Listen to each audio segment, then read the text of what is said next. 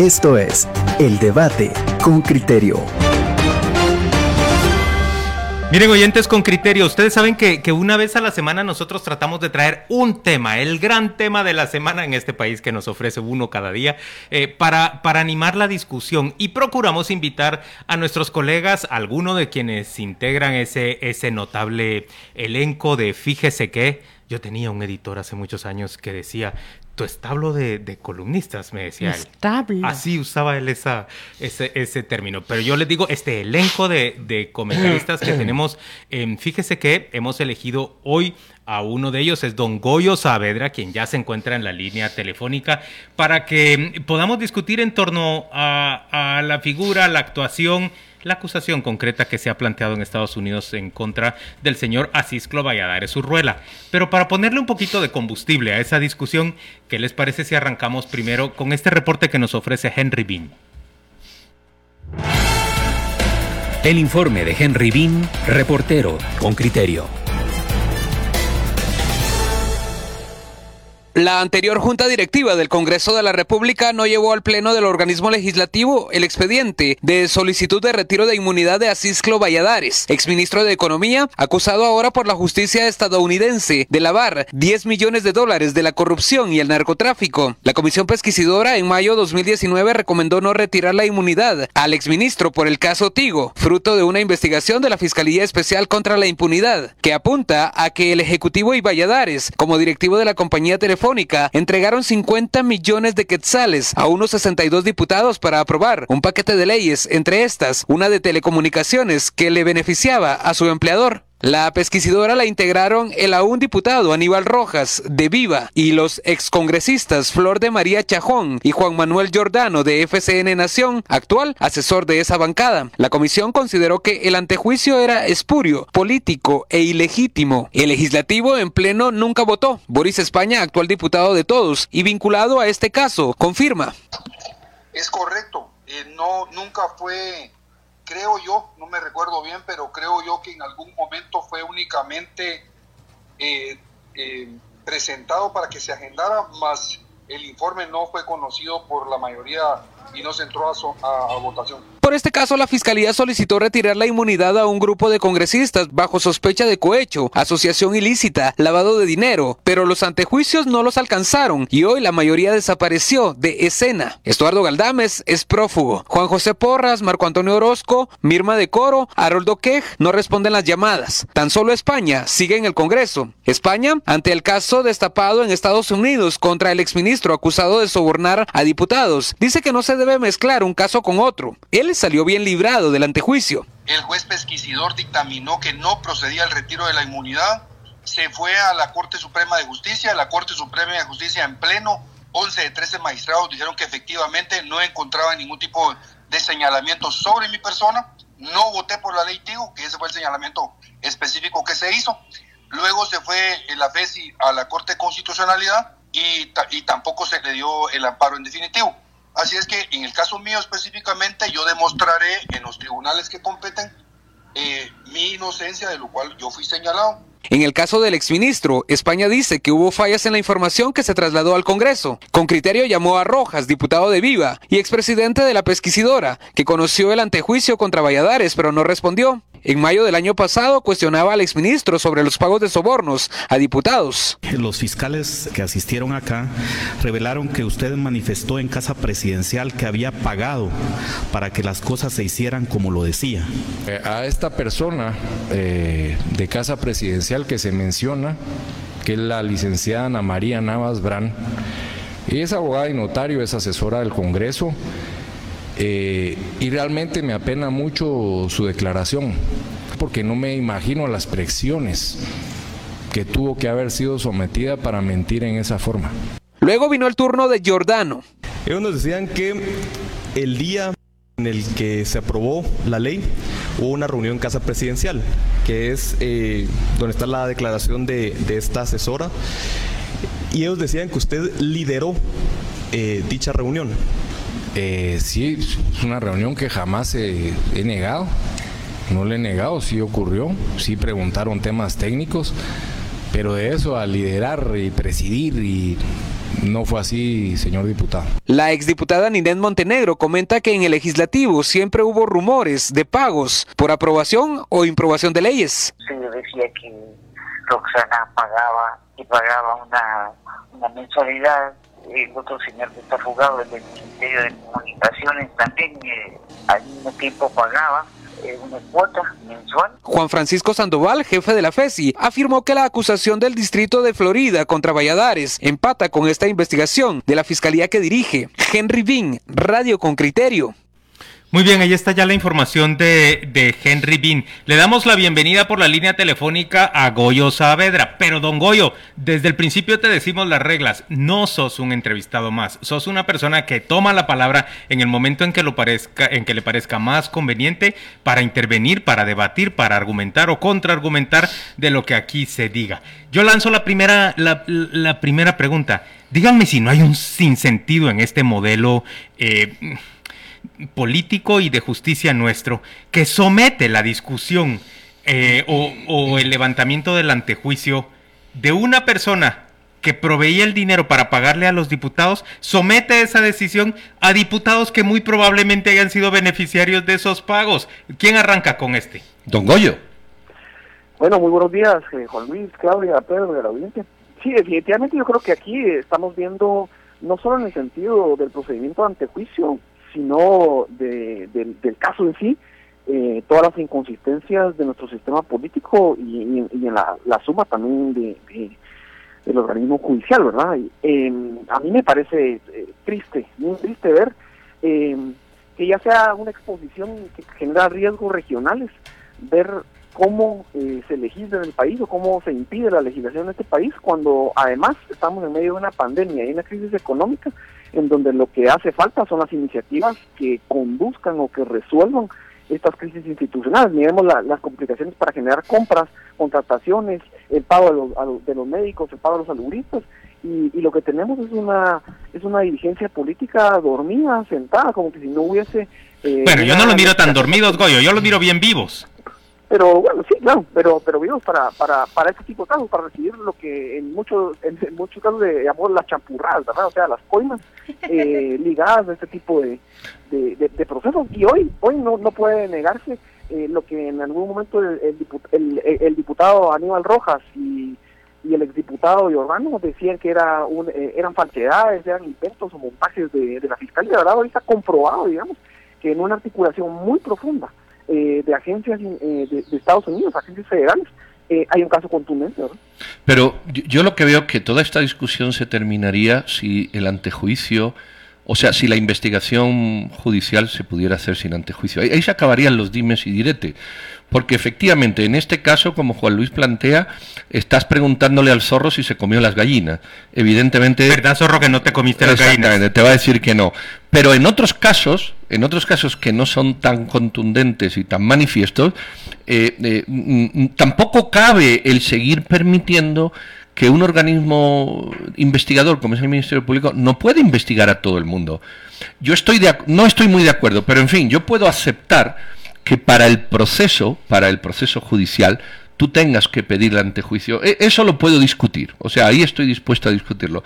Pero me cierro a la discusión de que la investigación requiera de permiso, porque entonces tú lo que estás creando son privilegios obstructivos que hace que sea imposible, imposible presentar si un señor puede o no ser criminal. Luego la discusión sobre procesarlo es secundaria, pero hay un, un, un eje de partida. Yo, pero yo, si tú no puedes presentar... Que, que, ahí no hay debate, hay alguien que esté en contra de lo que... que iba a pero decir es que esa es, que la esencia. Hasta el momento estoy encontrando que los cuatro que estamos en el debate, Goyo, Juan Luis, Pedro y yo, coincidimos en que el antejuicio, lejos de ser una no medida protectora políticamente, en realidad es un muro de impunidad. Estamos también de acuerdo en decir que todo el Congreso debía juzgarlo y qué, ¿quiénes se habían comido las champurradas? Se las habían comido ellos. ellos. Entonces ya se habían tragado el café dulce y la champurrada también.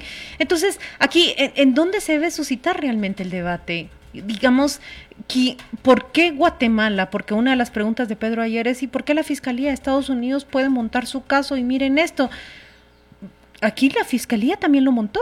Sí. Y, y, teníamos y tenemos una nota clara, va a circular en web en donde decimos y un año después, ¿en dónde están esos casos? ¿A quién corresponde hacer avanzar el caso Tigo? ¿Debe Mario López hay Estrada y la Telefónica rendir una información, una respuesta al- al- a la opinión pública? Yo, yo creo que también parte de los de los de los temas que se miran eh, de una forma muy clara es cuáles son los incentivos en un sistema judicial y en otro, ¿verdad?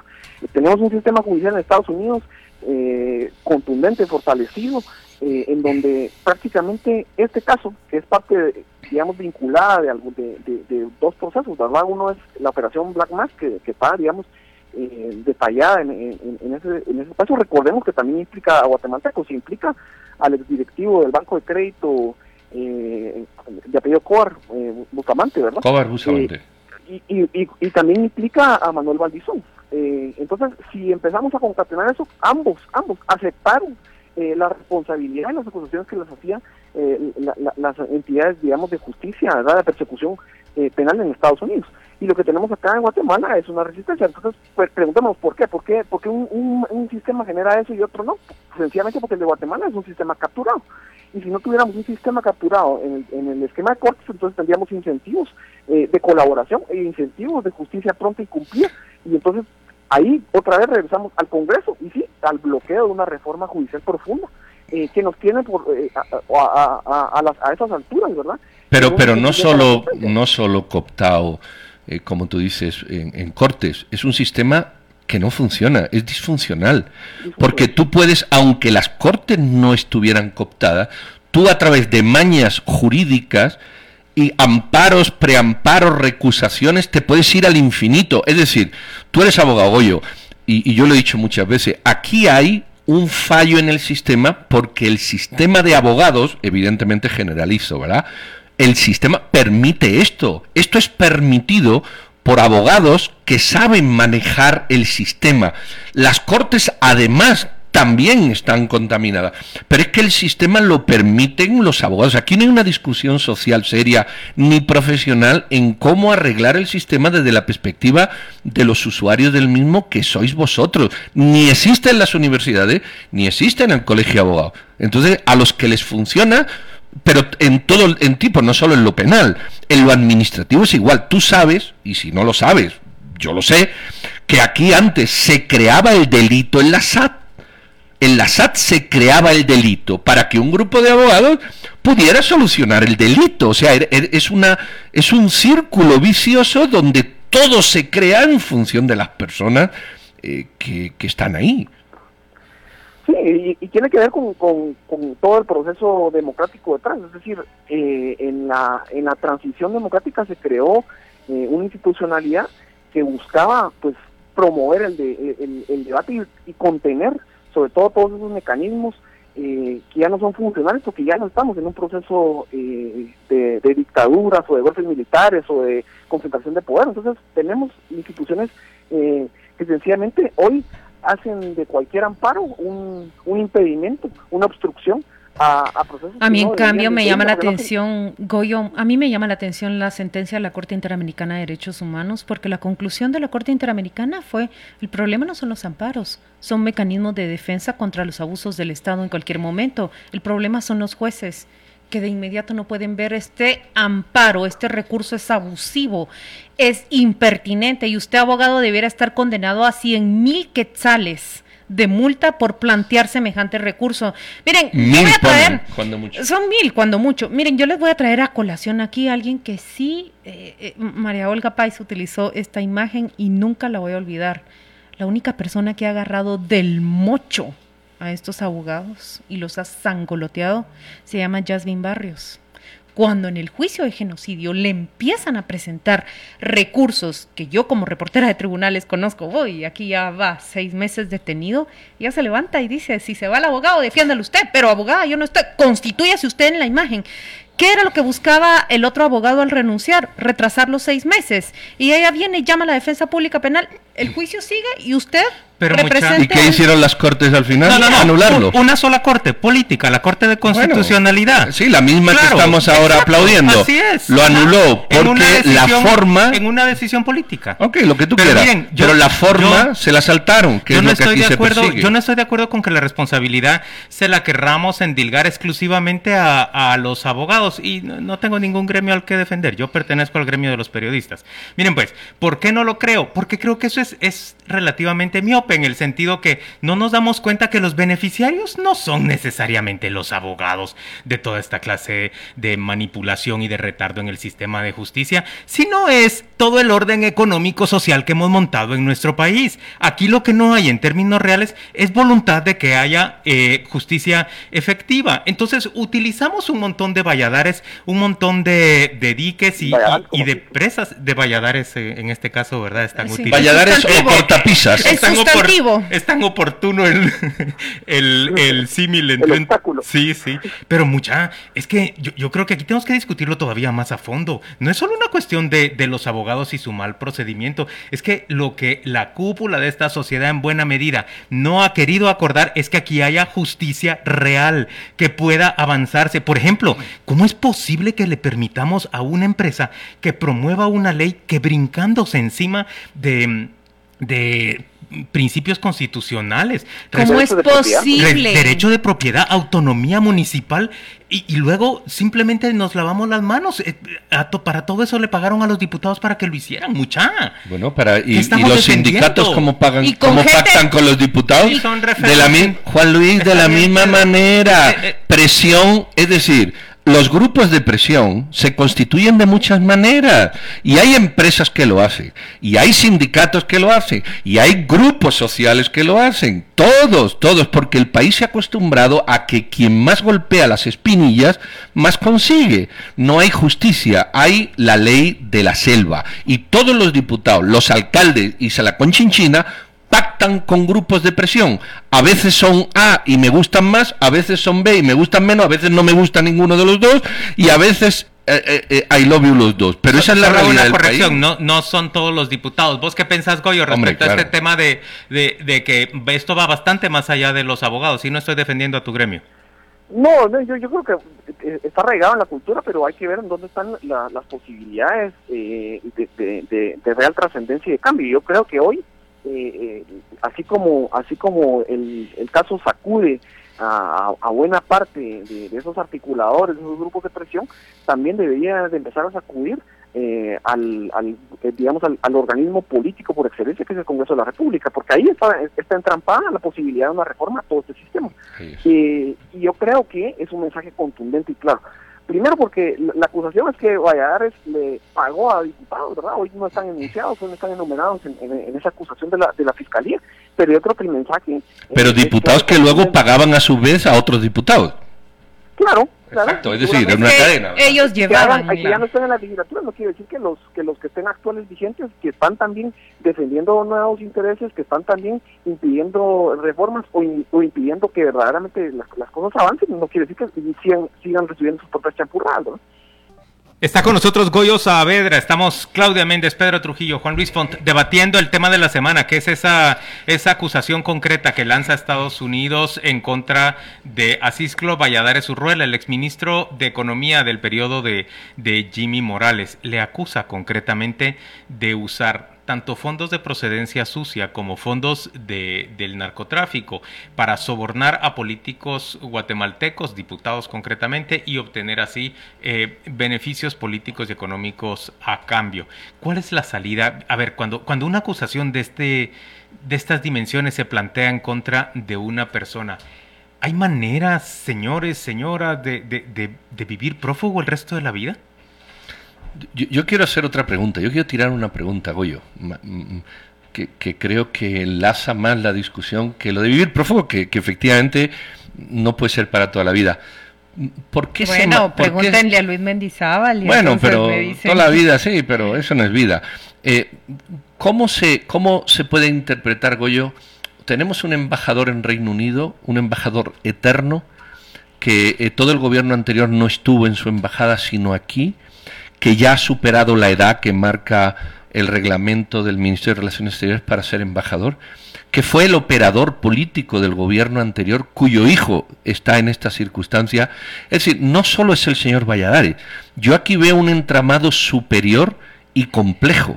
¿Tú, tú, tú lo ves así o, o hay que separar una cosa de la otra y no tiene nada que ver? yo creo que hasta antes de esta semana eh, es eso lo que lo que le permitía a, la, a un embajador eh, permanecer en el cargo. Pero pero no creo que vaya a permanecer mucho mucho tiempo más ahí. Este este es un asunto que hace digamos esos vínculos y la defensa oficiosa eh, que tiene que hacer verdad como familiar a, a, su hijo lo hace una una un perfil no idóneo para continuar en un rol de este tipo. Ahora si es un entramado eh, mucho más complejo claro que lo es. Y, veamos eh, lo que significa que que Valladares Urruela siendo eh, directivo en, en, el rol digamos de de, de, estar en la incidencia política de los intereses de, esta empresa, después pasa a dirigir el sector de competitividad eh, eh, nacional, eh, no en uno, sino dos gobiernos, y de eso dar, dar un salto a, ser el, el encargado de, del Ministerio de Economía, pues no habla, no habla poco, digamos, de, ese camino recorrido, y por eso es todavía más contundente acción que estamos viendo eh, de la Fiscalía eh, de Florida. ¿Y ustedes piensan, mucha, que él se va a tener que entregar? ¿Se va a tener que entregar o en realidad va a poder vivir a salto de mata el resto de su vida? No, para mí la pregunta no es esa. ¿Saben cuál es la pregunta? María, nadie quiere... nadie,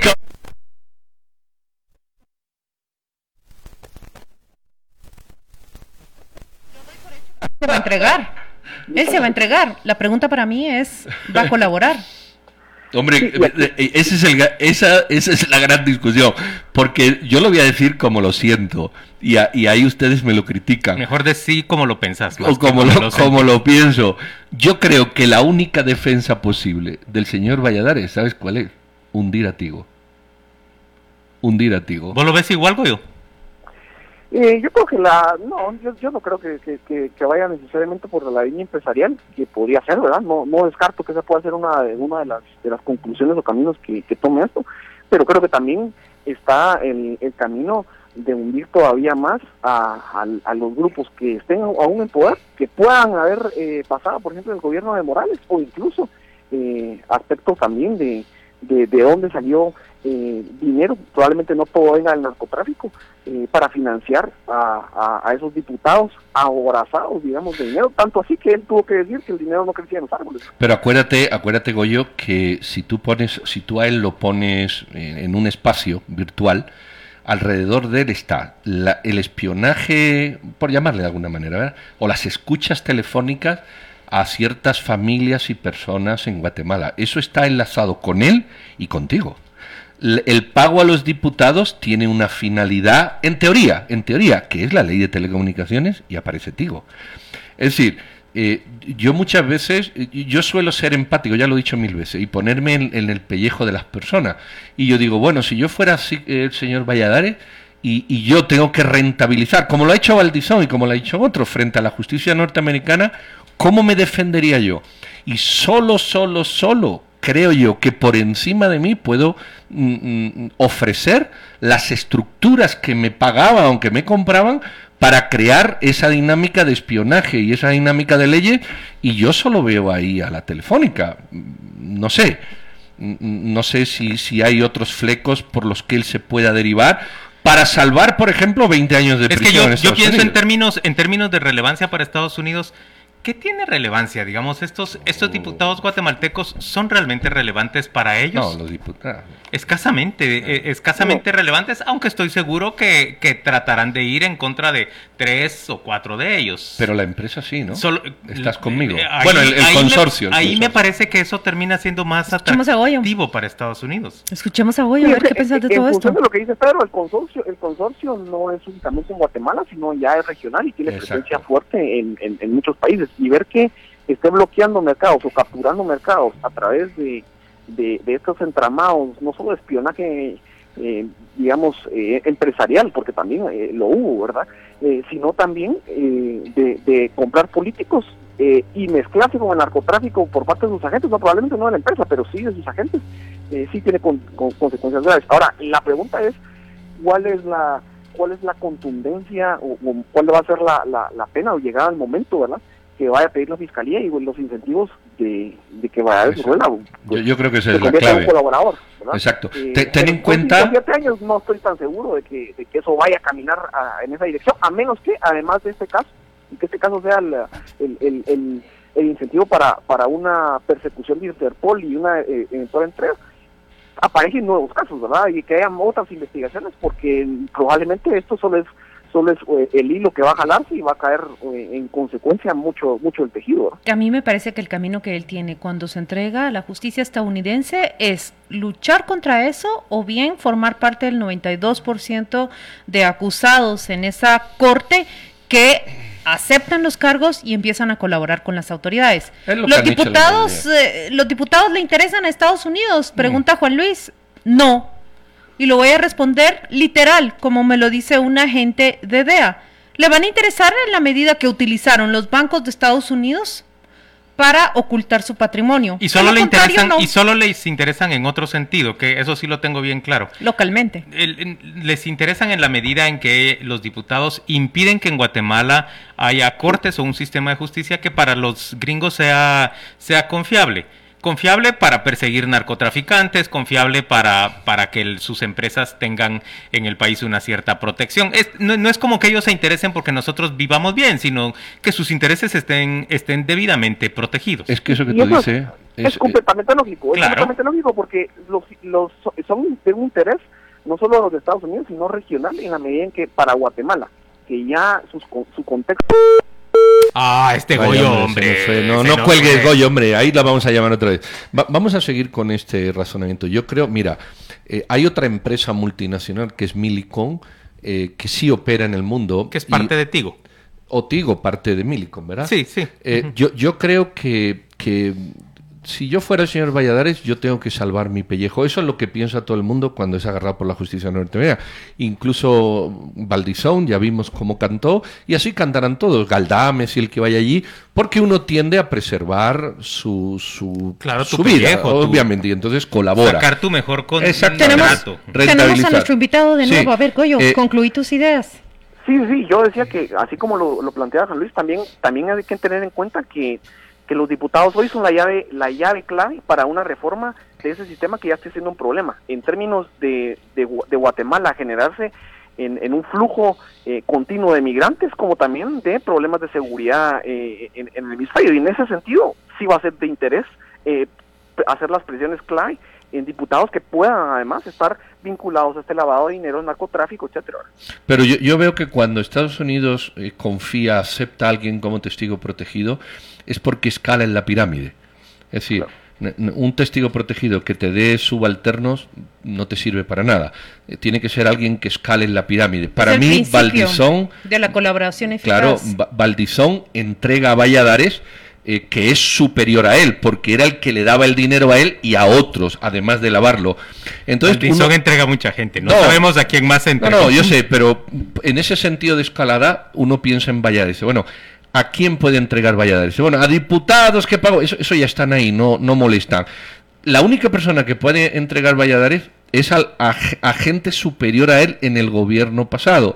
Pero tampoco Jimmy Morales yo creo que le hizo el favor a alguien. Entonces a mí no me queda nadie más, nadie más que la confrontación con, la telefónica. Bueno, recuerden, recuerden ustedes que Jimmy Morales una vez es allanada la residencia de Asís Valladares, una vez es allanada la oficina de Mario López de inmediato sale a cambiar al ministro de Economía y a nombrarlo a él allí, porque eso ya lo, lo, protegía, le, dotaba la inmunidad.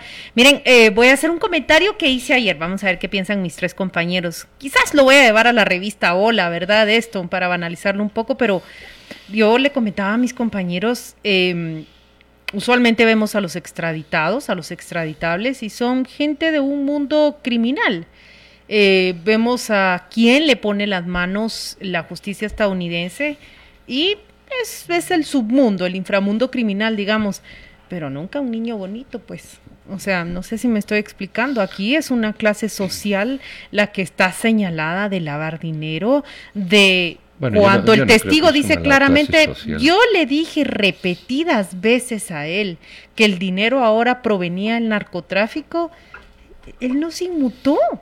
Pero yo no creo que le importó. una clase social. Es una clase social, bueno, tiene una carga social el hecho de que ahora se trata de este señor Valladares Urruela, ¿sí o no? ¿O lo estoy Tal diciendo estamos- demasiado tal vez- Tal novelera? vez estamos acostumbrados a otro tipo de persecuciones en el caso de Guatemala, pero yo voltearía a ver a nuestro vecino en Honduras y, y sí que a, a- a esos perfiles o a ese tipo de perfiles en el espectro económico ya, ya han tenido solicitudes de extradición y ya han tenido consecuencias, digamos, de, de esas persecuciones en el, en el gobierno de Estados Unidos. Recor- recordemos que, que en Honduras, así como en paralelo ocurría la persecución y la lucha contra la corrupción en 2015 en Guatemala, en 2016 en Honduras, estaba el tema de lavado de dinero en los ma- mayores bancos, ¿verdad? Y la familia implicada, digamos, como dueña de esos bancos. Entonces, eh, tal vez es en nuestro contexto, Claudia, pero yo creo que no no no necesariamente es un cambio en la línea para Sí, Estados sí. Unidos, sino No, más no. bien solo para Guatemala. Lo digo acá en Guatemala. Pero yo no veo, yo no veo que aquí haya ninguna clase social desde el sentido siguiente. Mira, Valdizón también pertenecía a una clase política Ah. y social. Eh, el señor Valladares, mm, bueno, no podemos decir que sea de una, que represente ninguna clase social eh, en particular. El- lo que sí. No necesariamente la, la re- la no. representa, es miembro, sí. Eh, claro, como te puedes encontrar también aquel del crédito hipotecario nacional, o te puedes encontrar O a- todas las personas señaladas por CICIG en, en tráfico de, de influencias. corrupción. Yo o sea, lo hay hablo en varios- términos locales. O sea, el costo que tiene para él, para su círculo. Pero es que el círculo de él es muy reducido, Claudia. Ah, bueno. Eh, no el, sabía. círculo, el círculo de él, eh, si tú hablas de los Valladares, el círculo es muy reducido. Eh, de, de hecho, de hecho eh, estamos hablando de un círculo de la telefónica que no precisamente pertenece a un círculo empresarial más amplio. Mm. Ya, ya, ajá, te ¿verdad? entiendo. Pero Que la no integra- que que telefónica no es parte del CACIF, es lo que está diciendo. no, ni del Casini ni de ningún gremio Bueno, empresarial pero del que yo CACIF conozca. tuvimos a cuántas personas, digamos, que fueron señaladas y que tuvieron que salir a decir que sí, que ellos habían cometido ilícitos eh, durante la actuación de, de CICIG. No, yo, yo no lo veo por ese lado. Yo, yo lo veo más bien. eh, es gente con poder, pienso yo. Eso, eso sí me parece bien relevante. Que en este caso eh, el presidente Jimmy Morales le había dado una especie de, de cobertura, de protección. Y bueno, miren ustedes ahorita cómo actúa Estados Unidos, cómo, cómo el sistema político guatemalteco y el sistema judicial guatemalteco protegieron a estas personas, protegieron a Cisclo Valladares cuando se plantea la acusación en su contra, el sistema político protegiéndolo, el Congreso protegiéndolo, las Cortes protegiéndolo. Y miren lo que ocurre Ahora es Estados Unidos quien viene con, con mucha mayor contundencia. Eh, ¿qué, efectos tiene eso para nosotros? Ojalá tuviera, pero yo, yo no sé si vos lo ves por ahí, Goyo, eh, que nos haga cobrar conciencia y que haga cobrar conciencia al estamento político de la necesidad de garantizar unas mejores cortes, unas cortes más ecuánimes en el país.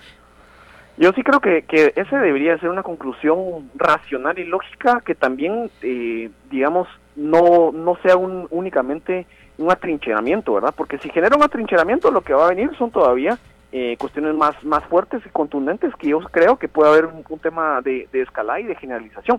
Recordemos que en términos de lavado, estos, estos 10 millones de dólares, comparado a las denuncias de pro- por posibles irregularidades que anualmente eh, en sus informes presenta la IBE, son nada, ¿verdad? O sea, ya estamos en el rango de, de, de 1.100 millones de quetzales eh, anuales eh, reportados o detectados solo en el sistema guatemalteco de ese tipo de, de- de irregularidades. ¿Cuánto de eso está vinculado al narcotráfico? ¿Cuánto de esto va a temas de cortes? ¿Cuánto de esto va a diputados, etcétera? Yo creo que sí es una buena eh, medida, digamos, un- un- una señal y un, llamado claro a que haya una reforma integral y que haya también una selección eh, puntual en, el término de cortes, pero difícil, digamos, eh, que, que aquí pareciera que, que ese estamento político eh, no entiende de señas, no entiende, digamos, de, de lectura, de- digamos, de este panorama y está tal vez eh, decidida a inmolarse por completo y a generar unas consecuencias graves para quienes creemos en esta vida democrática. Yo, yo lo que veo es que este caso tiene como dos lecturas.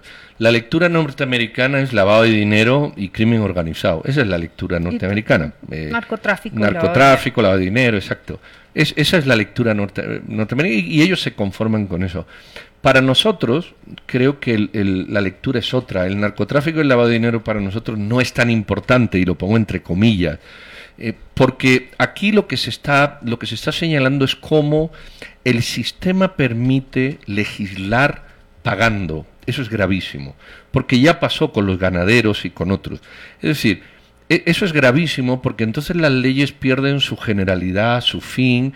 Eh, eh, es decir, tú y yo, Goyo, nos juntamos, conseguimos 5 millones de dólares y hacemos una ley que permite a los que el, nombre empiece por Go, Y y por PED, pues tener privilegios. Es, eso sí es gravísimo, porque entonces legalizas, legalizas cosas que jamás ocurrirían producto de que compras la ley, pagas la ley, pagas el privilegio. Creo que eso es lo que hace daño. ¿Se han dado cuenta ustedes de que quien está acusado por parte de Estados Unidos de participar en un esquema de lavado de dinero proveniente en parte del narcotráfico fue miembro de la Junta Monetaria de Guatemala? Es que, perdónenme, pero pues no es como poquita cosa, pues es así como bien interesante el asunto. ¿Qué hace falta para que nos indignemos y nos demos cuenta? Para que nos indignemos más, ¿no? Es un ministro de Economía, Goyo. ¿Qué, hace falta?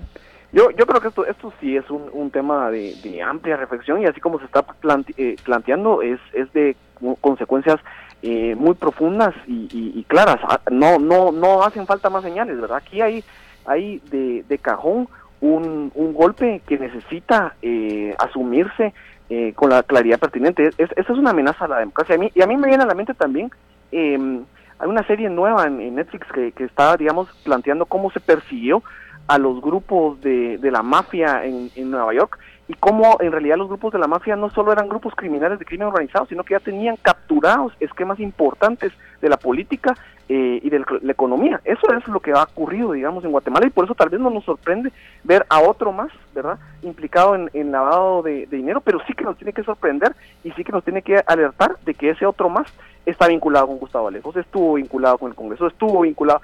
Entonces, e, e, ese entramado de toma de decisiones y de diseñar eh, las leyes en el país, de diseñar la política económica, de definir, digamos, eh, temas muy puntuales que se convierten en privilegios que impiden una, un desarrollo pleno democrático. Lo, lo que yo tengo miedo es que, que el hábito nos baje el furor, porque ya tenemos tres, cuatro o cinco presidentes procesados y, lo llevamos con mucha dignidad. No, creo que en ningún país del mundo tiene No nos inquieta tanto. No, nos inquieta. De pronto sale Sinibaldi, Valdizón, eh, Portillo y, no, no, no nos inquieta. Ahora sale el señor Valladares, pero también está oído Galdames, también está oído Puñalito Valle, también está oído Mendizábal y, y como que ya no nos inquieta. A mí me da la impresión de que podemos terminar tan saturados de, y, ver esto con un una cierta normalidad o al menos dejarlo ir, Mucha. que no reaccionemos. se le ha ofrecido respaldo público, incluso por parte del sector privado, o sea, coincidencia con los intereses de una Corte Suprema de Justicia que sabemos que está tan podrida como está. O sea, eh, eh, pareciera que aquí ya no, ya no cala nada. y lo voy a decir porque creo que esto hay que repetirlo. Esa junta directiva que no llevó nunca el antejuicio de mm, Asís Valladares al Pleno del Congreso está integrada por Felipe Alejos y compañía limitada. ¿Por qué me centro en él? Por una razón. Cuatro intentos de despojarlo de su antejuicio en una acusación que está pendiente desde el año 2018 y no se logra. Señores, quien crea que es una cuestión de CICIC y de FESI, están equivocados. Ese caso contiene las declaraciones de directivos del ingenio Palo Gordo, en donde llegan a contarle a los fiscales cómo les ofrecieron acelerar sus casos a cambio de una success fee. Así le dice Felipe Alejos a ese directivo. Ellos declararon que entonces yo... O sea, cuando ustedes cobren, yo cobro mi pedazo. Yo me bueno, y dependiendo del éxito que tenga, o sea, te dice, te devuelven 3 millones, ¿qué pasa si te pido el 30%? ¿Verdad? Entonces digo, ¿qué de ideológico puede tener si son los directivos de un ingenio quienes llegan a decir, esto fue lo que nosotros hicimos, esto fue lo que nosotros aceptamos? Ese señor que se sienta en esa silla de vicepresidencia del Congreso de la República fue. No, yo, yo, yo la verdad que ya no sé qué, qué hace remecer, qué, qué sacude aquí al el árbol. Vayamos a la pausa comercial. Goyo, tenés todavía 10 minutos más que darnos. Hay muchos comentarios de los oyentes y nos encantaría que vos participaras en, en la discusión de esos comentarios. Sí, sí, con gusto. Vamos a la pausa, ya venimos. Cuando uno pregunta, pero, pero esto qué, qué consecuencia tiene, qué, qué causa en esta sociedad, se indigna siquiera. Y dice Félix Alvarado, nos inquieta y mucho pero nos han quitado el aire para la indignación. La sociedad guatemalteca está como a quien le han pegado en la boca del estómago. El ataque concertado a la CICIG dejó claro que ni todos juntos podíamos contra la élite corrupta. No nos perdamos, es lo que dice, lo que dice Félix Alvarado. Eh, Rafael Díaz se refiere al abuelo de, de Asisclo Valladares Urruela, quien fue un embajador por muchísimos años ante, ante el Vaticano.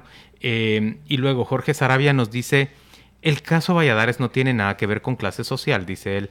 Hay honrados y sinvergüenzas en todos lados. No hay que no hay que sesgar las cosas. No, no, no, eso no era con ánimo de sesgo. Era decir cuáles son los efectos cuál es el costo social que tiene para ellos aquí en Guatemala. No estaba diciendo que Guatemala nunca toca a clase A, clase C, clase D. Sí se toca y vemos en la última cruzada de CICIG aquí en Guatemala que también lo ha hecho. Lo que digo es el costo social que implica para su entorno social esta acusación.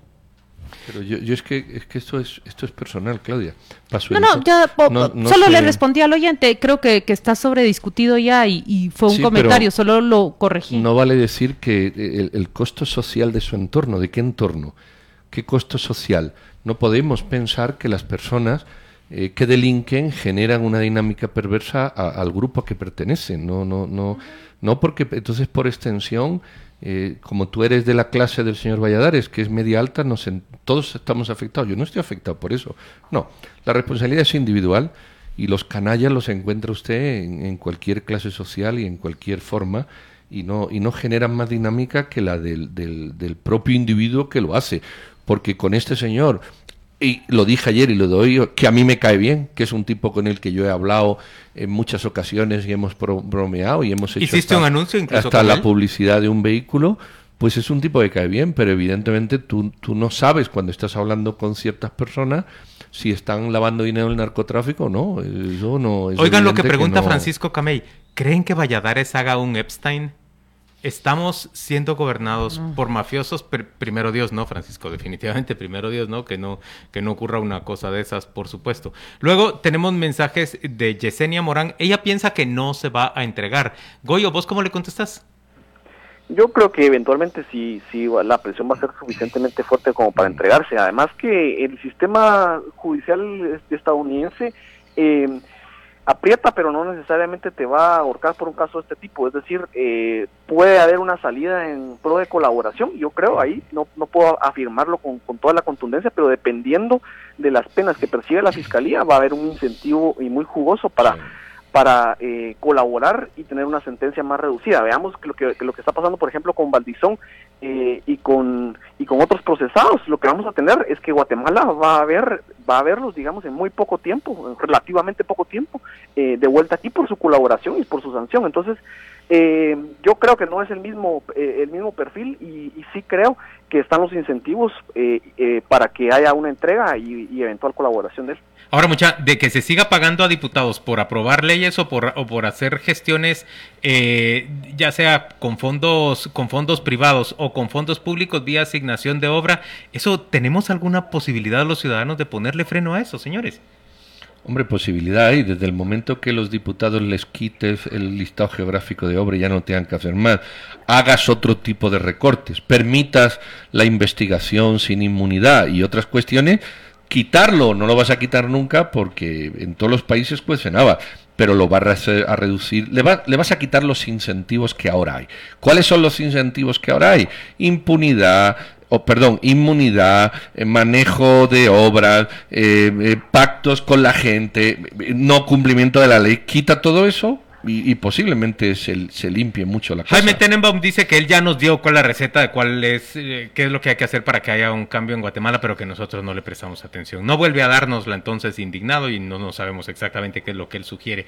Pero Dora Lemus piensa que si se levanta el, que si desaparece la figura del antejuicio, muchas de las personas que ocupan cargos públicos van a estar, eh, van a estar realmente eh, eh con más cuidado frente a la potencial eh, persecución. Cerra esta conversación, Goyo, por favor, cerrala con un comentario general. ¿Qué pensás al final de todo esto?